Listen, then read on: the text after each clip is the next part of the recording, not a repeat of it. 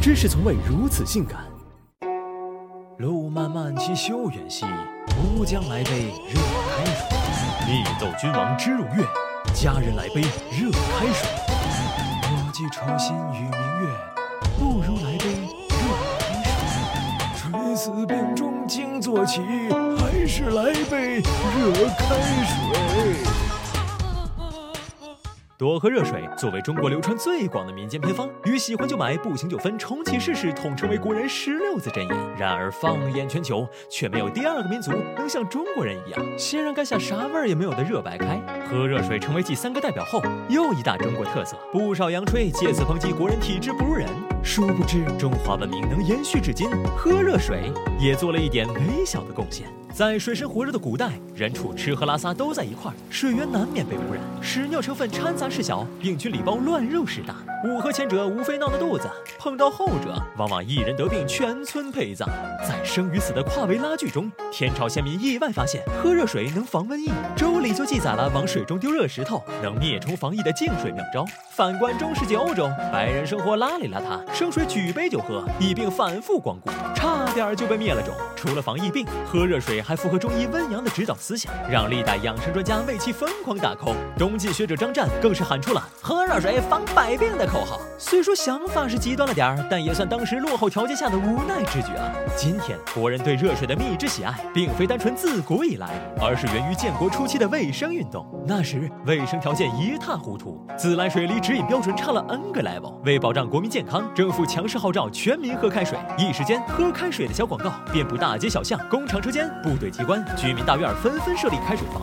幼儿园更是规定孩子每天要喝三次热水，热开水有了政府撑腰，暖水瓶也跟着半日飞升。基层干部甚至靠暖水瓶在民间的保有量来凸显政绩。九十年代，随着国企关停改制，开水房和暖水瓶逐渐淡出国人视野，但喝热水的习惯却因为他们的助攻深入国人骨髓。此情此景不禁让人唏嘘。所以说，万物的命运除了自我奋斗，也要考虑到历史进程。如今深陷中年危机的暖水瓶，当年也曾是时代 icon。随着国人对热水的羁绊越发深厚，本是杜绝病从口入的喝热水，竟变得万能化。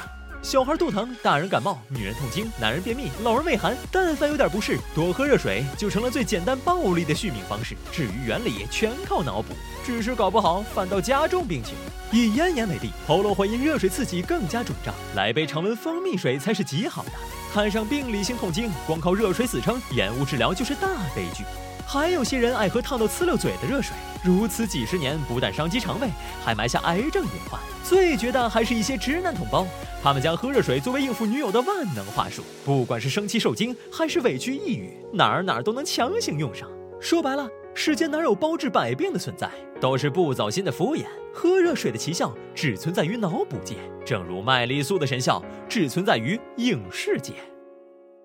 喜马拉雅山有一朵云彩，变成云汇入河流，不愿被蒸发，不愿入海。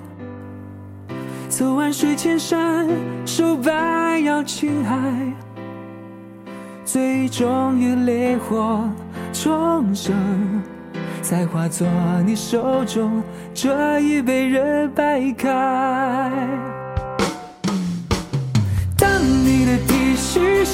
也亏。